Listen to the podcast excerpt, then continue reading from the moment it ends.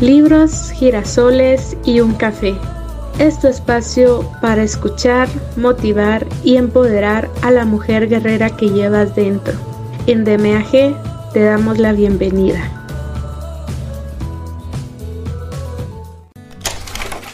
Hola y bienvenidas a este espacio. Les saluda de nuevo Maggie Pineda, su compañera de viaje. Hoy comenzamos con esta nueva aventura que se llama el arte de no amargarse la vida, de Rafael Santandriu. Te aseguro que será una transformación total en tu vida. Sin nada más que agregar, comencemos. El arte de no amargarse la vida. Las claves del cambio psicológico y la transformación personal. Escrito por Rafael Santandriu. Capítulo 20 aprender a centrarse en un ilusionante futuro. En una ocasión, cuando tenía unos 25 años, conocí a una persona en el gimnasio al que iba. Era una chica más o menos de mi edad y charlábamos en los descansos de los ejercicios. Yo le dije que acababa de finalizar mis estudios de psicología y ella aprovechó para hacerme la siguiente pregunta. Oye, ¿tú qué opinas sobre lo siguiente? Me da la impresión de que cuando dejas la juventud como hemos hecho nosotros, la vida deja de ser interesante, ¿no es verdad? Ya no es tan fácil descubrir cosas nuevas y todo se vuelve más rutinario. Te confieso que yo a veces me deprimo un poco pensando en ello. Recuerdo que Laia, que así se llamaba, era guapa e inteligente. Tenía un cabello lacio precioso y una expresión muy dulce. Además, se dedicaba al arte y lo hacía muy bien. Tenía un estudio de pintura y no le faltaba trabajo.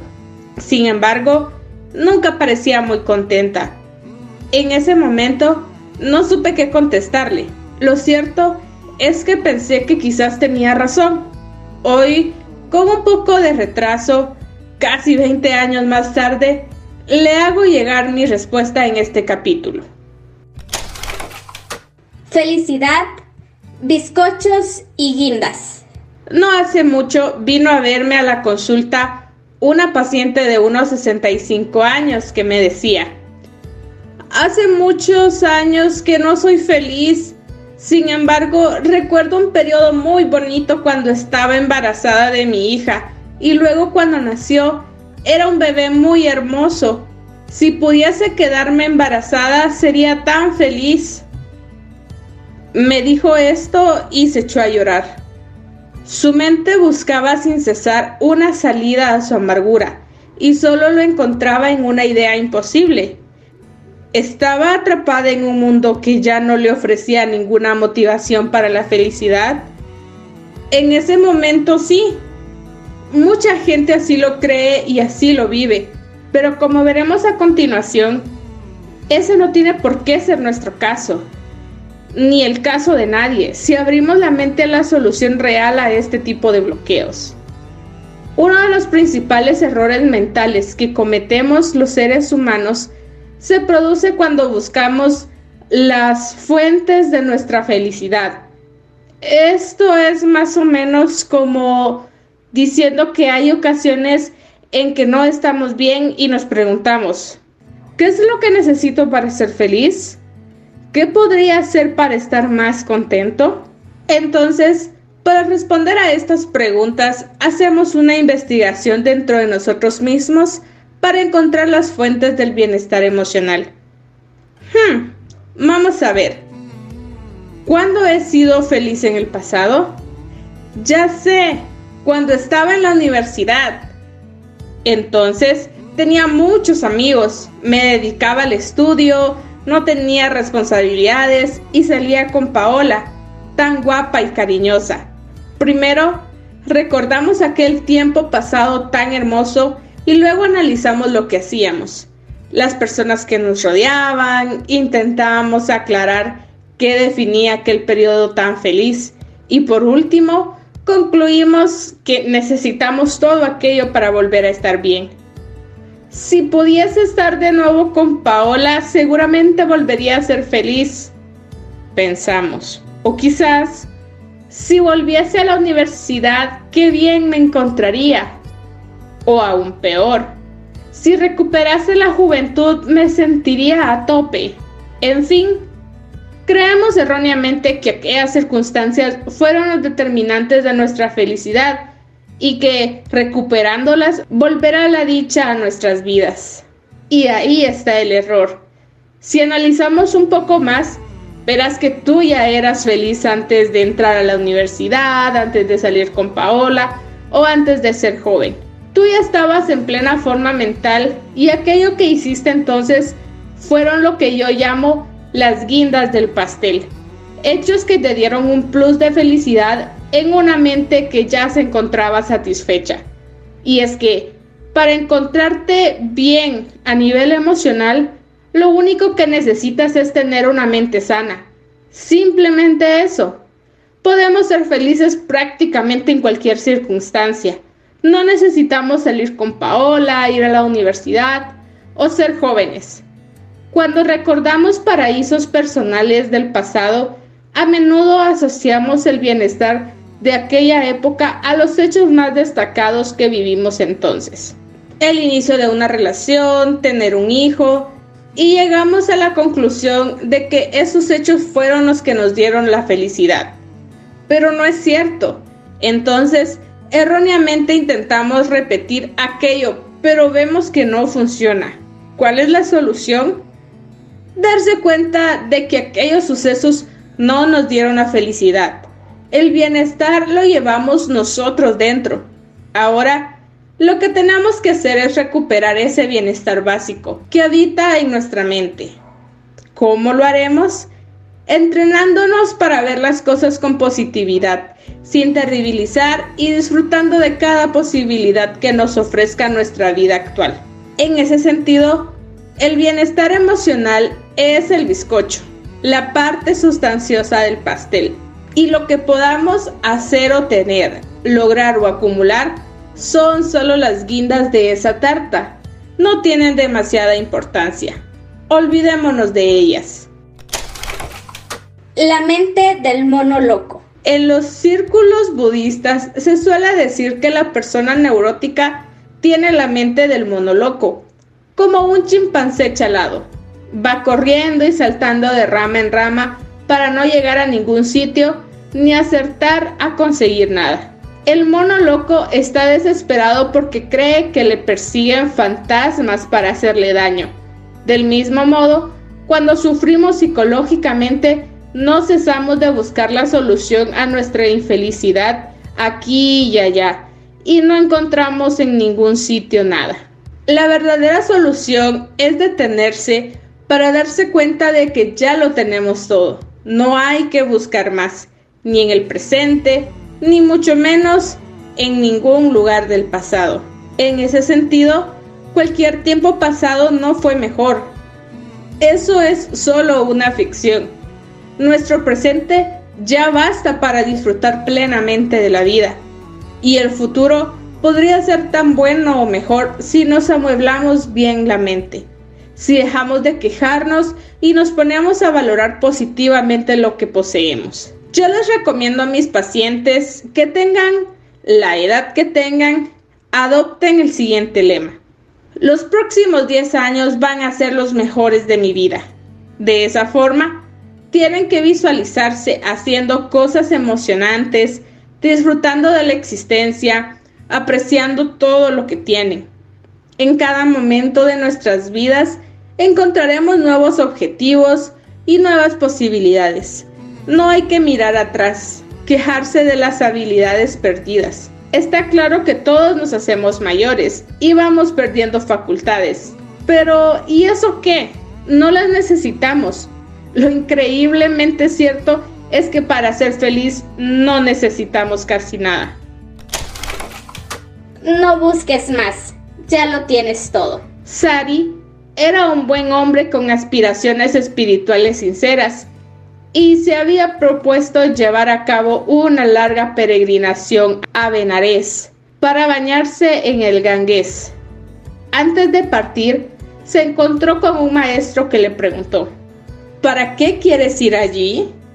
Para ponerme en contacto con Dios, repuso.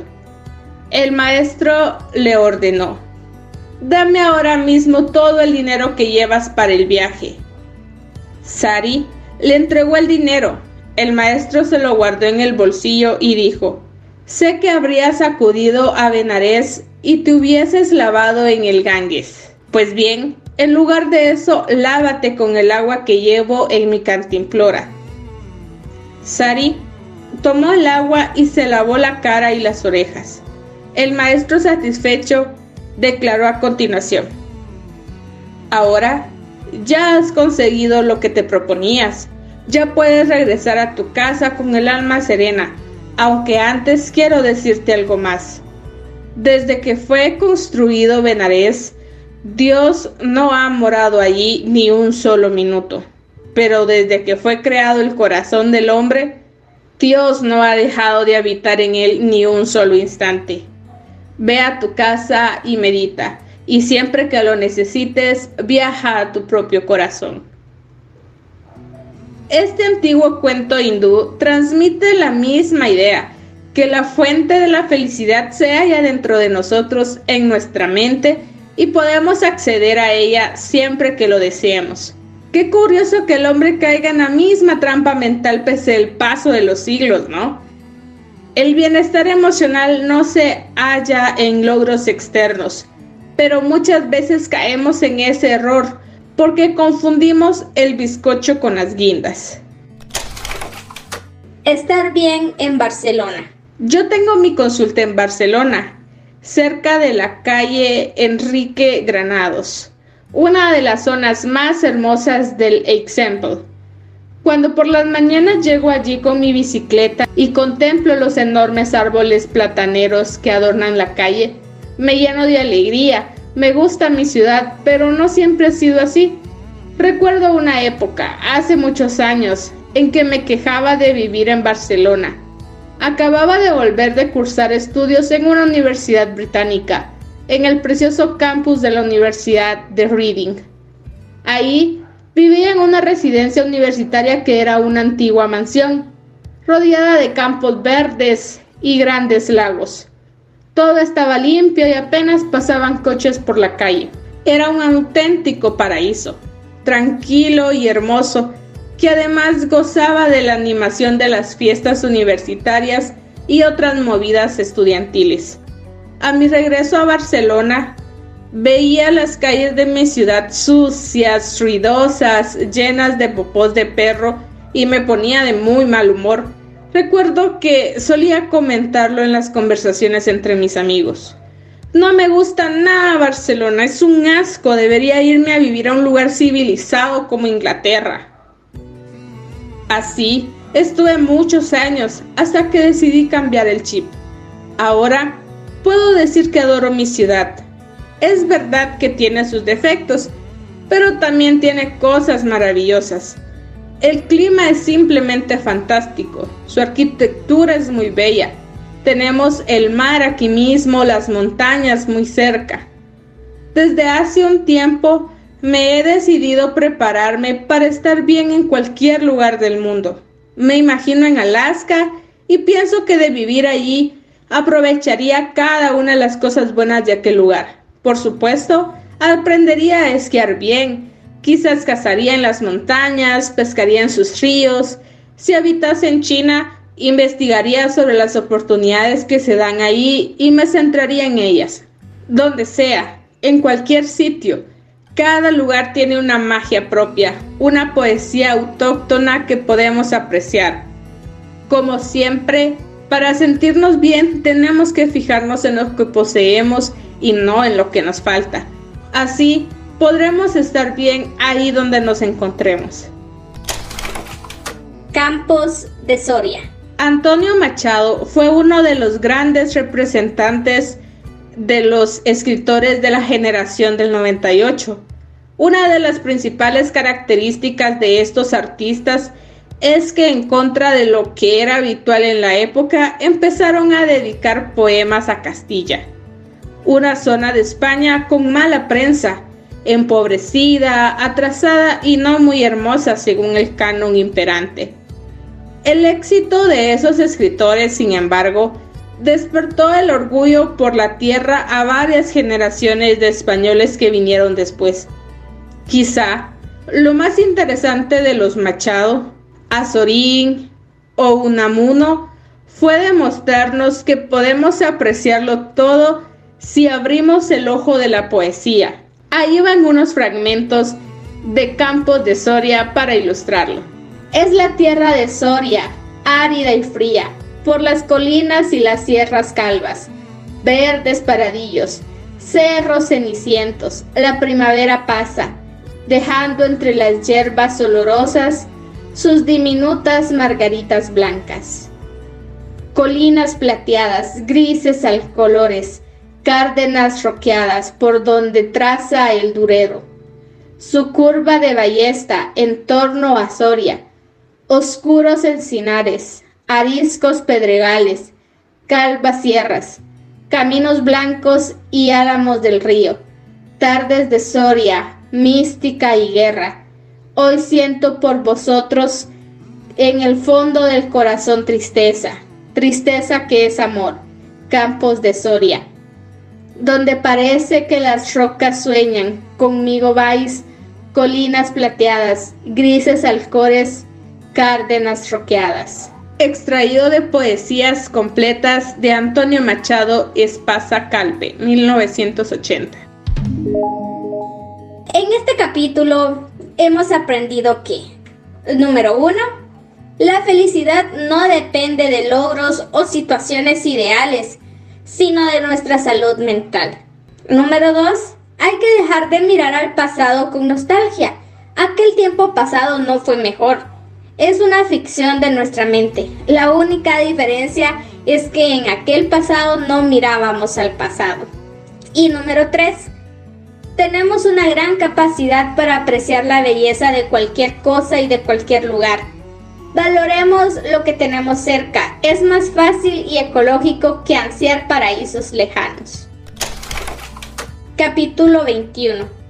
Acabar con todos los miedos. El padre de Asha era un clérigo muy conocido. Estaba a cargo de un centro de retiro y un santuario al que peregrinaban muchos fieles de todo el país pero en la intimidad era un hombre vil, materialista y arrogante, incluso ateo. Cuando cumplió 16 años, Asha decidió partir de ahí para escapar de esa vida espiritual falsa, siguiendo el ejemplo de su padre. Era ateo y su intención era hacerse lo más rico posible, pero lo haría de manera franca y honesta, no a través de la religión. Aquella madrugada, Asha fue al establo y se llevó el mejor burro de su padre y se alejó con la intención de no volver jamás.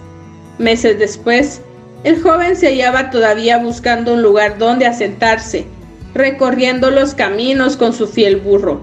Durante aquel tiempo, el animal se había convertido en su mejor amigo, siempre a su lado, pero aquella tarde el burro, que ya no era tan joven, se desplomó y murió. Su cansado corazón le había fallado. Asha estaba muy triste y se puso a llorar a un lado del camino.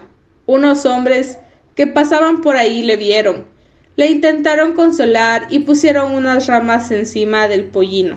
Al cabo de unas horas, otros vecinos se acercaron e hicieron lo mismo, y como Asha no encontraba consuelo, muchos que pasaron por ahí fueron añadiendo tierra, ramas y hojas hasta que se formó un gran montículo. Al cabo de un tiempo, todo el mundo en la región pensaba que Asha era un sabio prominente que vivía al lado del camino, cuidando la tumba de un antiguo profeta.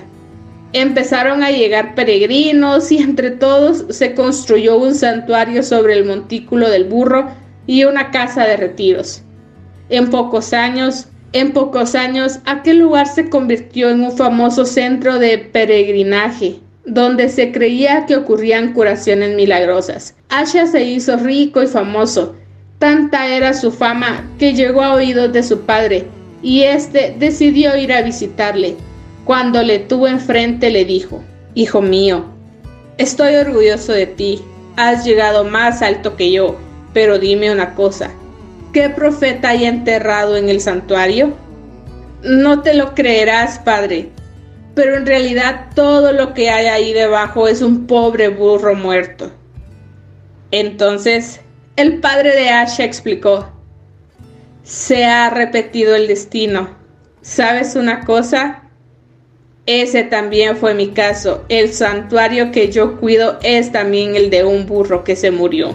Este cuento ejemplifica cómo el hombre tiende a la superstición de manera natural. Una y otra vez, generación tras generación, se producen las mismas trampas mentales que nos llevan a creer falsedades. El miedo, absolutamente todos los miedos, también es fruto de una mente supersticiosa. La persona madura sabe que no hay nada que temer. Un día colocaré en mi despacho un gran cartel que diga, no hay que tenerle miedo a nada, porque uno de los principios de la terapia cognitiva consiste precisamente en eso.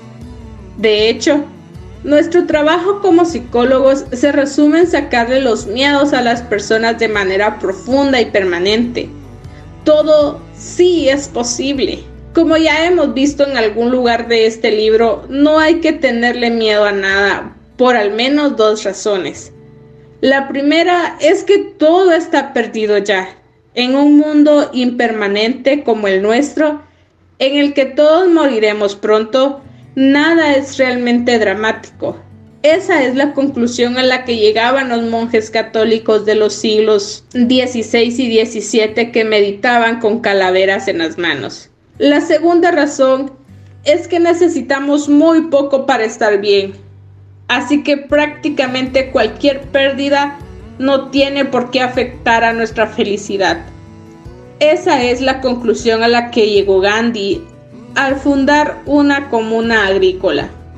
Renunció a considerables ingresos como abogado o urbanita para vivir en medio de la naturaleza con sus amigos. Si crees profundamente en ello, si te convences con estos argumentos o cualquier otro, tus miedos van a perder fuerza hasta desaparecer.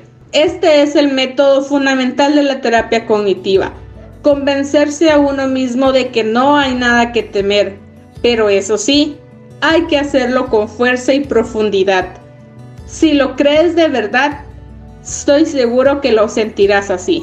En terapia, los pacientes por lo general van sacando a la luz cada uno de sus temores.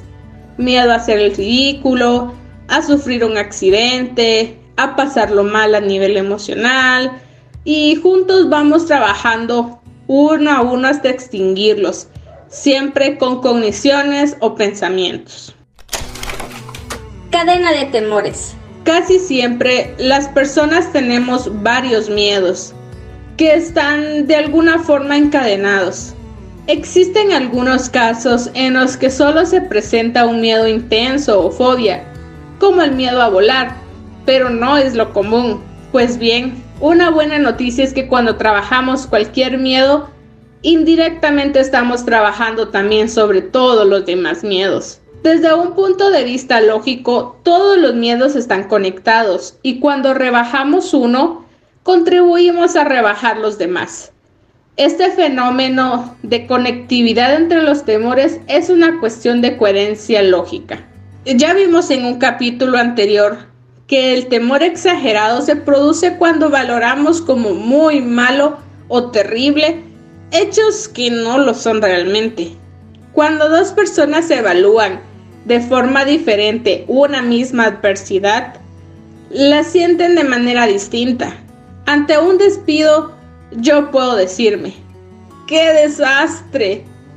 No levantaré cabeza y tendré emociones exageradas. O por el contrario, Saldré de esta. Mientras tenga para comer, no me moriré. En este segundo caso, me sentiré contrariado, pero no deprimido. Y podemos observar en la línea de la valoración de la vida que se encuentra genial, muy bueno, bueno, normal, malo, muy malo y terrible, que la emoción de disgusto moderado podría considerarse un poquito pasado de lo normal pero la emoción de ansiedad y depresión está totalmente puesta en el punto de terrible. El trastorno de la terribilitis, al ser un problema de lógica, de mala lógica por cierto, hace que cuando valoramos un hecho menor como horroroso o no lo puedo soportar, movemos el resto de valoraciones hacia adelante. Por ejemplo, si a la posibilidad de que me despidieran del trabajo lo calificaría como horrible, la posibilidad de que contraiga una enfermedad grave pasa a ser hecatómbica. Todas las valoraciones quedan exageradas en esta línea de valoración de las cosas de la vida. Digamos que tendemos a ser coherentes con nuestra valoración terribilizadora. Incluso puede suceder que se me acaben las posibilidades de valoración negativa y algo pase a ser más que terrible, inimaginablemente malo, y se salga de la línea de evaluación en un ejercicio de lógica deficiente. En esos casos, la persona sufrirá sin duda de gran ansiedad todos los días de su vida si no cambia su forma de valorar los eventos de su existencia y sus posibilidades futuras. Y volvemos a ver la línea de valoración de las cosas de la vida. Desde genial, muy bueno, bueno, normal, malo, muy malo y terrible. Si perder el empleo lo valoramos como terrible, como algo que está al final de la escala, sufrir un cáncer quedaría fuera de toda escala. Eso, al margen de no ser lógico, se correspondería con unas emociones de pánico desatado. Como decíamos al inicio, lo interesante de este fenómeno de conectividad es que cuando trabajamos sobre un miedo o terribilización, lo hacemos también sobre los demás temores, porque todos están conectados, ya que rebajamos esta línea de evaluación de manera coherente, o dicho de otra forma, nos volvemos más sosegados y con una mayor filosofía, aquí no ha pasado nada, en todos los ámbitos de nuestra vida. En este sentido, los pacientes muchas veces me traen a la consulta mejoras inesperadas, temas que no habíamos tratado nunca y que han sanado espontáneamente. Por ejemplo, de repente una persona que viene a terapia para superar el abandono de su pareja llega un día y me dice que ha perdido el miedo a conducir. Yo ni siquiera sabía que tenía ese temor, pero el hecho de trabajar sobre su terribilización de la soledad ha producido una disminución de su temor a sufrir un accidente en carretera. En realidad, han disminuido todos sus miedos. Por la misma razón, cuando una persona empieza a terribilizar y volverse neurótica, la ansiedad tiende a generalizarse se trata del mismo efecto. Por lógica, desplazamos hacia adelante todas nuestras evaluaciones negativas en todos los ámbitos de nuestra vida. No es de extrañar que a los más neuróticos les resulte insufrible prácticamente todo, como el famoso Howard Hughes, cineasta y magnate que acabó recluido en su propio domicilio, aquejado de todo tipo de manías y miedos. Y sin embargo, la persona fuerte y madura prácticamente no teme a nada. Su línea de evaluación de las cosas de la vida es muy particular porque se asemeja a algo así como mantenerse en el punto medio.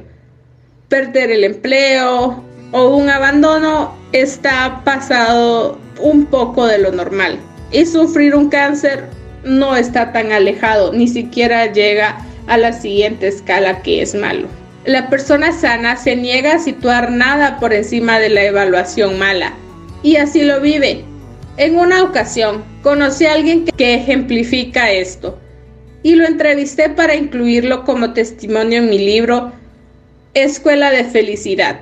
Se trata de Jaume Salorente, un periodista barcelonés que a los 30 años de edad decidió salvar del cierre a un orfanato de Bombay y que ahora dirige la ONG Sonrisas de Bombay. Reproduzco aquí un fragmento de la entrevista que le hice.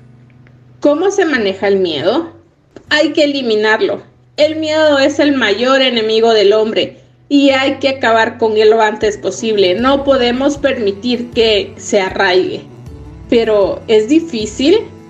Yo tengo un truco que me ayuda a apartar el miedo de mi vida Y es que imaginarme qué es lo peor que me podría pasar en una determinada situación que me asusta, enseguida te das cuenta de que ese supuesto no es tan grave como creerías.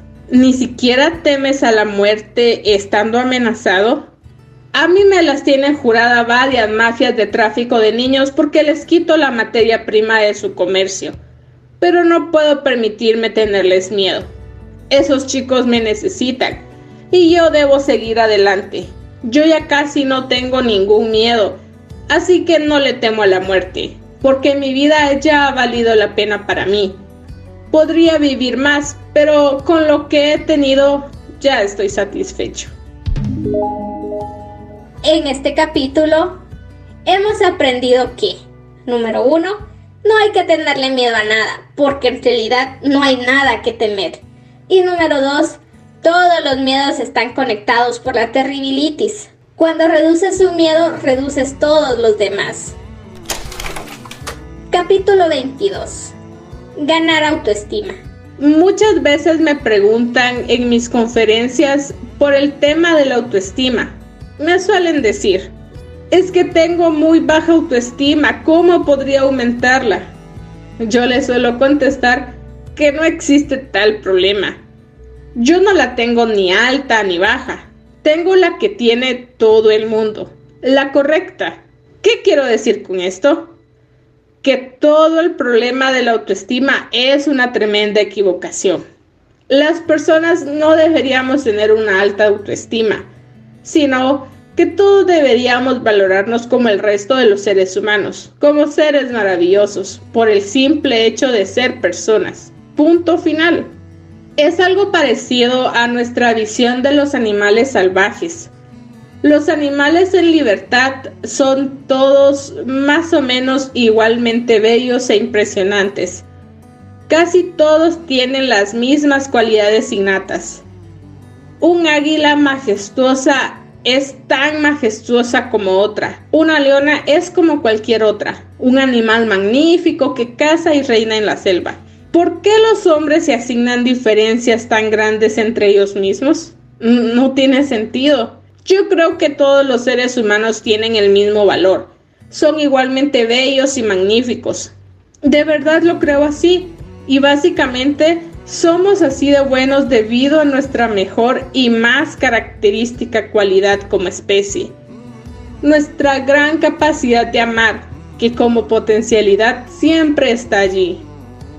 Y es que el problema de la autoestima se resuelve dejando de valorar a los demás según criterios distintos a nuestra capacidad de amar. Cuando valoro a los demás según sus habilidades o características, como ser guapo, rico, listo, cumplidor, estoy dándole importancia a minucias, a cuestiones mínimas que no nos definen como especie. Además, cuando valoro cualidades diferentes a la capacidad de amar, me subo a la montaña rusa de la autoestima. Cuando los demás me evalúen con notas altas, me sentiré bien. Cuando me evalúen con notas bajas, me sentiré mal. Creeré que no valgo, que soy inferior. Es mucho mejor no valorar a nadie, ni a uno mismo. Darle a todo el mundo el mismo valor considerar que todos los seres humanos son maravillosos por el hecho de serlos, entonces también me aceptaré a mí mismo incondicionalmente. El descubrimiento de Alfred Adler. A principios del siglo XX, un psiquiatra colega de Sigmund Freud descubrió un fenómeno psicológico al que llamó complejo de inferioridad. Alfred Adler trabajó como médico con niños con impedimentos físicos, como cojeras, sorderas y demás. Y en aquella época había muchos casos, ya que la higiene, la medicina y la salud infantil no estaban tan avanzados como en la actualidad. Adler se dio cuenta de que algunos de esos niños solían desarrollar complejos de inferioridad frente a los pequeños de su entorno. Se sentían inferiores porque no podían llevar a cabo las actividades habituales pero muchos otros niños con los mismos problemas no desarrollaban ese sentimiento. ¿A qué se debía esa diferencia? La propuesta estaba en la posibilidad de compensación. Normalmente los niños impedidos e incluso los adultos tienden a desarrollar habilidades paralelas que les permiten unirse a los demás en igualdad de condiciones. Adler vio que los cojos, por ejemplo, llegaban a ser grandes jugadores de ajedrez, ya que no podían jugar al fútbol como los demás, o que el sordo se les arreglaba bien leyendo los labios de sus compañeros y se convertía en un lector de labios increíble. El problema estaba en los niños que por alguna razón no desarrollaban compensaciones y se seguían sintiendo inferiores. Muchas veces esto ocurría porque la inferioridad era demasiado grande. En ese caso, el niño solía crear otros mecanismos de supervivencia psíquica que consistía en inventarse una supuesta grandeza. El chaval se volvía un mentiroso patológico y se inventaba grandes gestas personales o familiares con las que pavonearse ante los demás. Entonces, esos niños con un secreto complejo de inferioridad desarrollaban un complejo de superioridad asociado, es decir, pugnaban por ser superiores a base de sus mentiras y vandalismos aderezados con aires de grandeza. Digamos que esos pequeños quedaban atrapados en un mundo en el que eres inferior o superior, cuando lo sano y natural es simplemente ser un colega más entre tus amigos. Estos complejos de inferioridad o superioridad también se dan entre algunos adultos neuróticos. Suelen creer que tienen problemas de autoestima porque se ven atrapados en la inferioridad, cuando desearían secretamente ser superiores. Es una falsa superioridad o inferioridad que solo está en su cabeza. En cualquier caso, tanto de niños como de adultos, el hecho de luchar por ser superiores nos lleva a la amargura, porque se trata de una empresa que es de entrada fallida. Por mucho que nos inventemos, por mucho que nos pavoniemos, siempre habrá gente que nos niegue nuestra supuesta superioridad. Y entonces nos deprimiremos, nos sentiremos inferiores otra vez. Psicológicamente hablando, jugar a ser superior o inferior es siempre una mala apuesta. Intentar ser superior no es la solución al hecho de verse inferior. La solución está en no verse inferior y tampoco querer ser superior. En no jugar al juego de la superioridad o inferioridad, sino valorar a todo el mundo por igual. Ser un indigente feliz. En el capítulo 8 de este libro se describió la práctica de la visualización del indigente. Esto es verse como un indigente sin dinero ni bienes de ningún tipo, pero disfrutando de la vida. Vimos que esta visualización tiene por objetivo darse cuenta de que no necesitamos poseer bienes o ser alguien para hacer cosas valiosas y gratificantes. La visualización del indigente también nos ayudará a encontrar que nuestra autoestima puede basarse en otras cosas distintas al hecho de ser importante o de tener muchas cosas.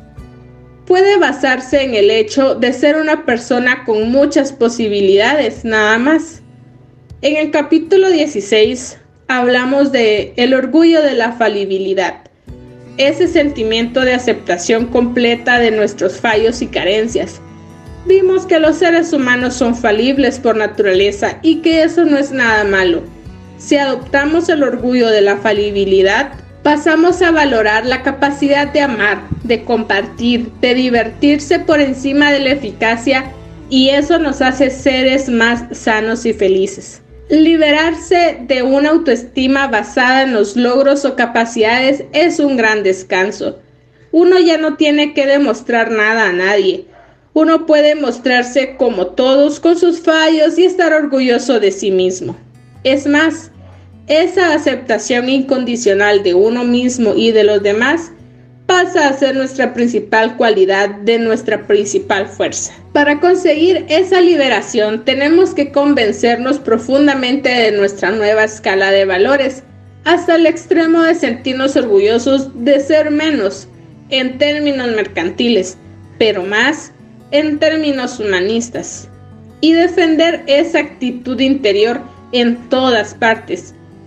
Puede ayudarnos el hecho de pensar que somos muchos los que pensamos de esa forma. Somos un verdadero club donde se ingresa solo si se cree que menos puede ser más. Aceptación incondicional de los demás. La aceptación incondicional de uno mismo va ligado a la aceptación de los demás.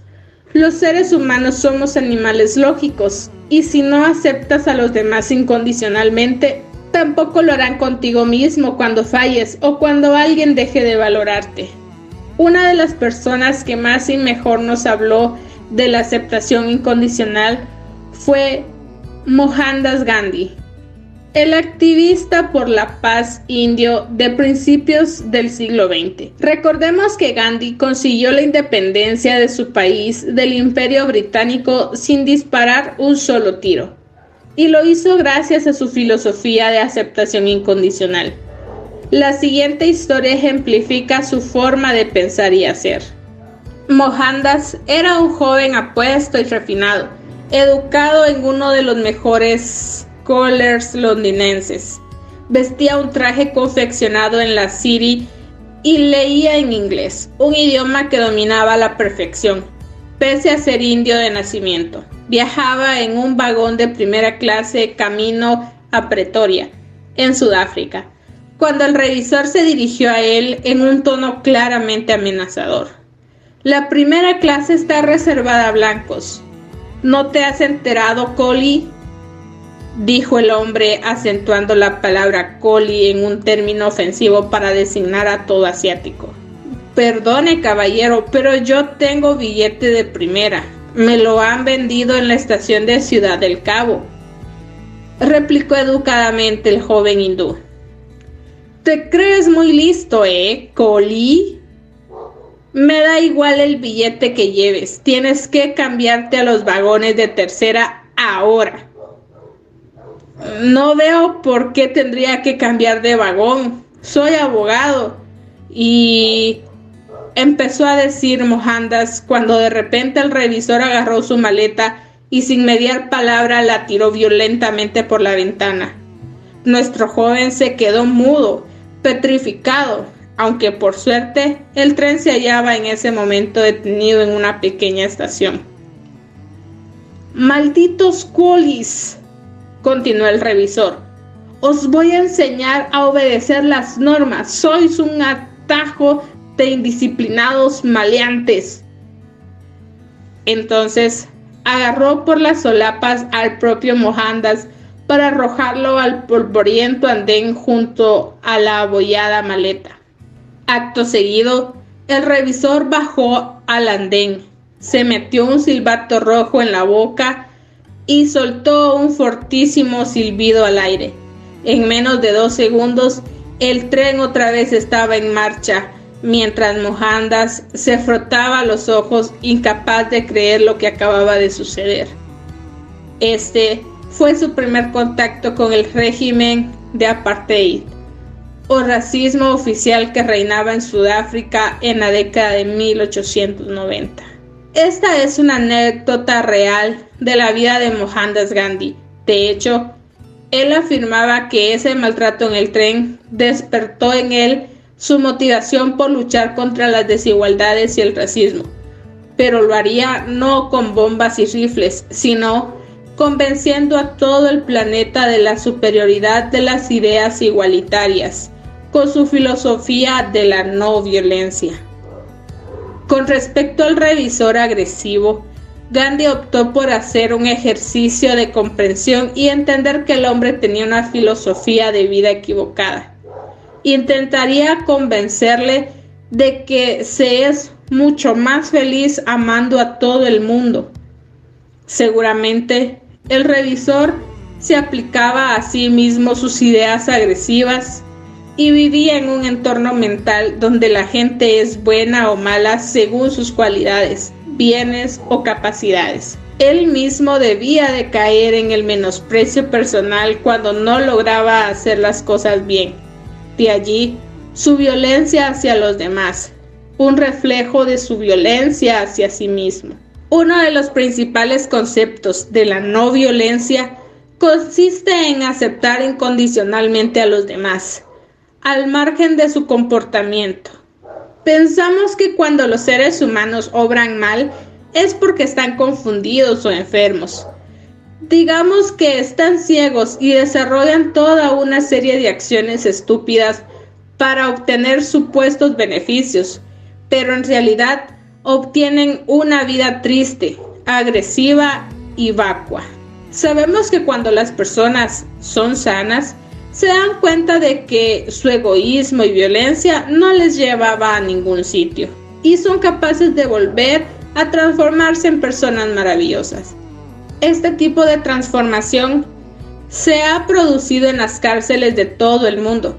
Por lo tanto, nuestra visión de la persona mala es que está más bien enferma, pero podría sanar Intrínsecamente todo el mundo es potencialmente bueno. Por otro lado, todos fuimos niños encantadores en algún momento de nuestra vida y todos tenemos esa semilla de la bondad en nuestro interior. Hasta los criminales la tienen. En psicología cognitiva, aconsejamos a nuestros pacientes que cuando se topen con alguien que se comporta de forma inadecuada, piensen que se debe al desconocimiento, a la ignorancia, a una enfermedad emocional que le lleva a comportarse así, pero que en su interior esa persona tiene la potencialidad de ser una persona muy generosa y valiosa. En ese sentido, aceptamos incondicionalmente incluso a los delincuentes este ejercicio nos permite mantener la mente apaciguada en todo momento.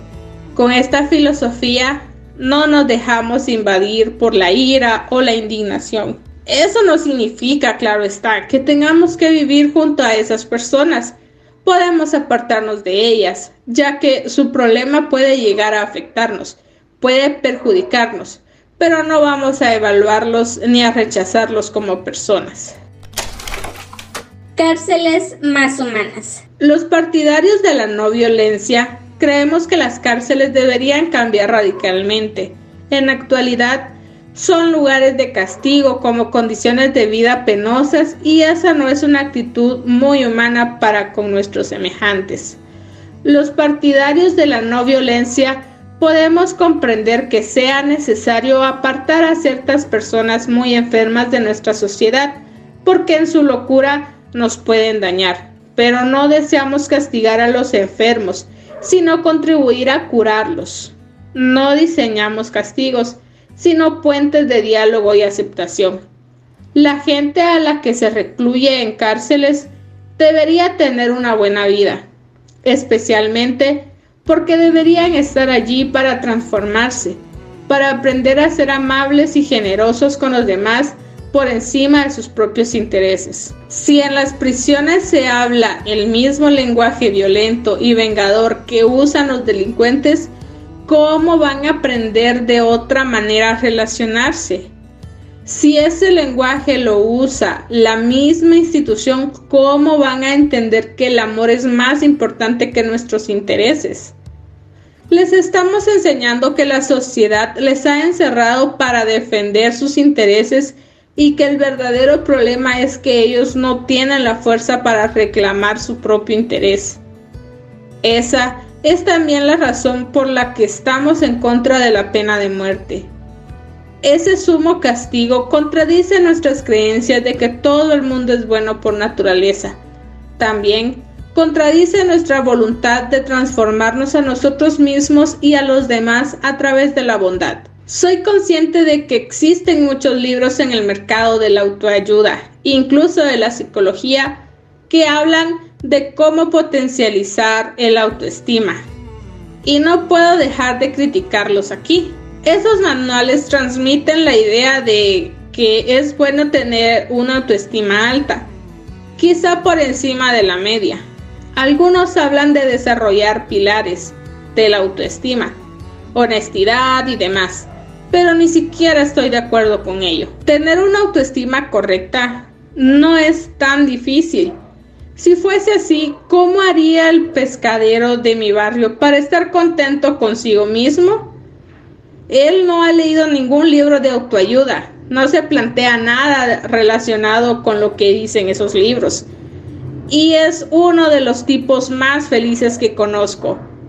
No necesitamos gruesos libros que nos enseñen a desarrollar ninguna habilidad, porque precisamente lo que hay que hacer es simplemente no complicarse la vida. Para quererse a uno mismo basta con no exigirse ser así o asá, no querer ser más que nadie y aceptar que a veces algunos pensarán que somos menos. Que les aproveche, ese es su error, no el nuestro. Para valorarse hay que entender que ya somos valiosos. Todos lo somos. Sí, aunque estemos llenos de fallos. De construir el concepto de asertividad. Y ya que estamos en plena desmitificación de conceptos empleados en el mundo de la psicología, vamos a revisar el de asertividad. La asertividad se define como la capacidad de expresar lo que uno piensa y siente en cada momento. Por ejemplo, si alguien se cuela en la cola del pan, la persona asertiva se atreverá a quejarse. La asertividad ha sido en los últimos 30 años un tema importante para los psicólogos.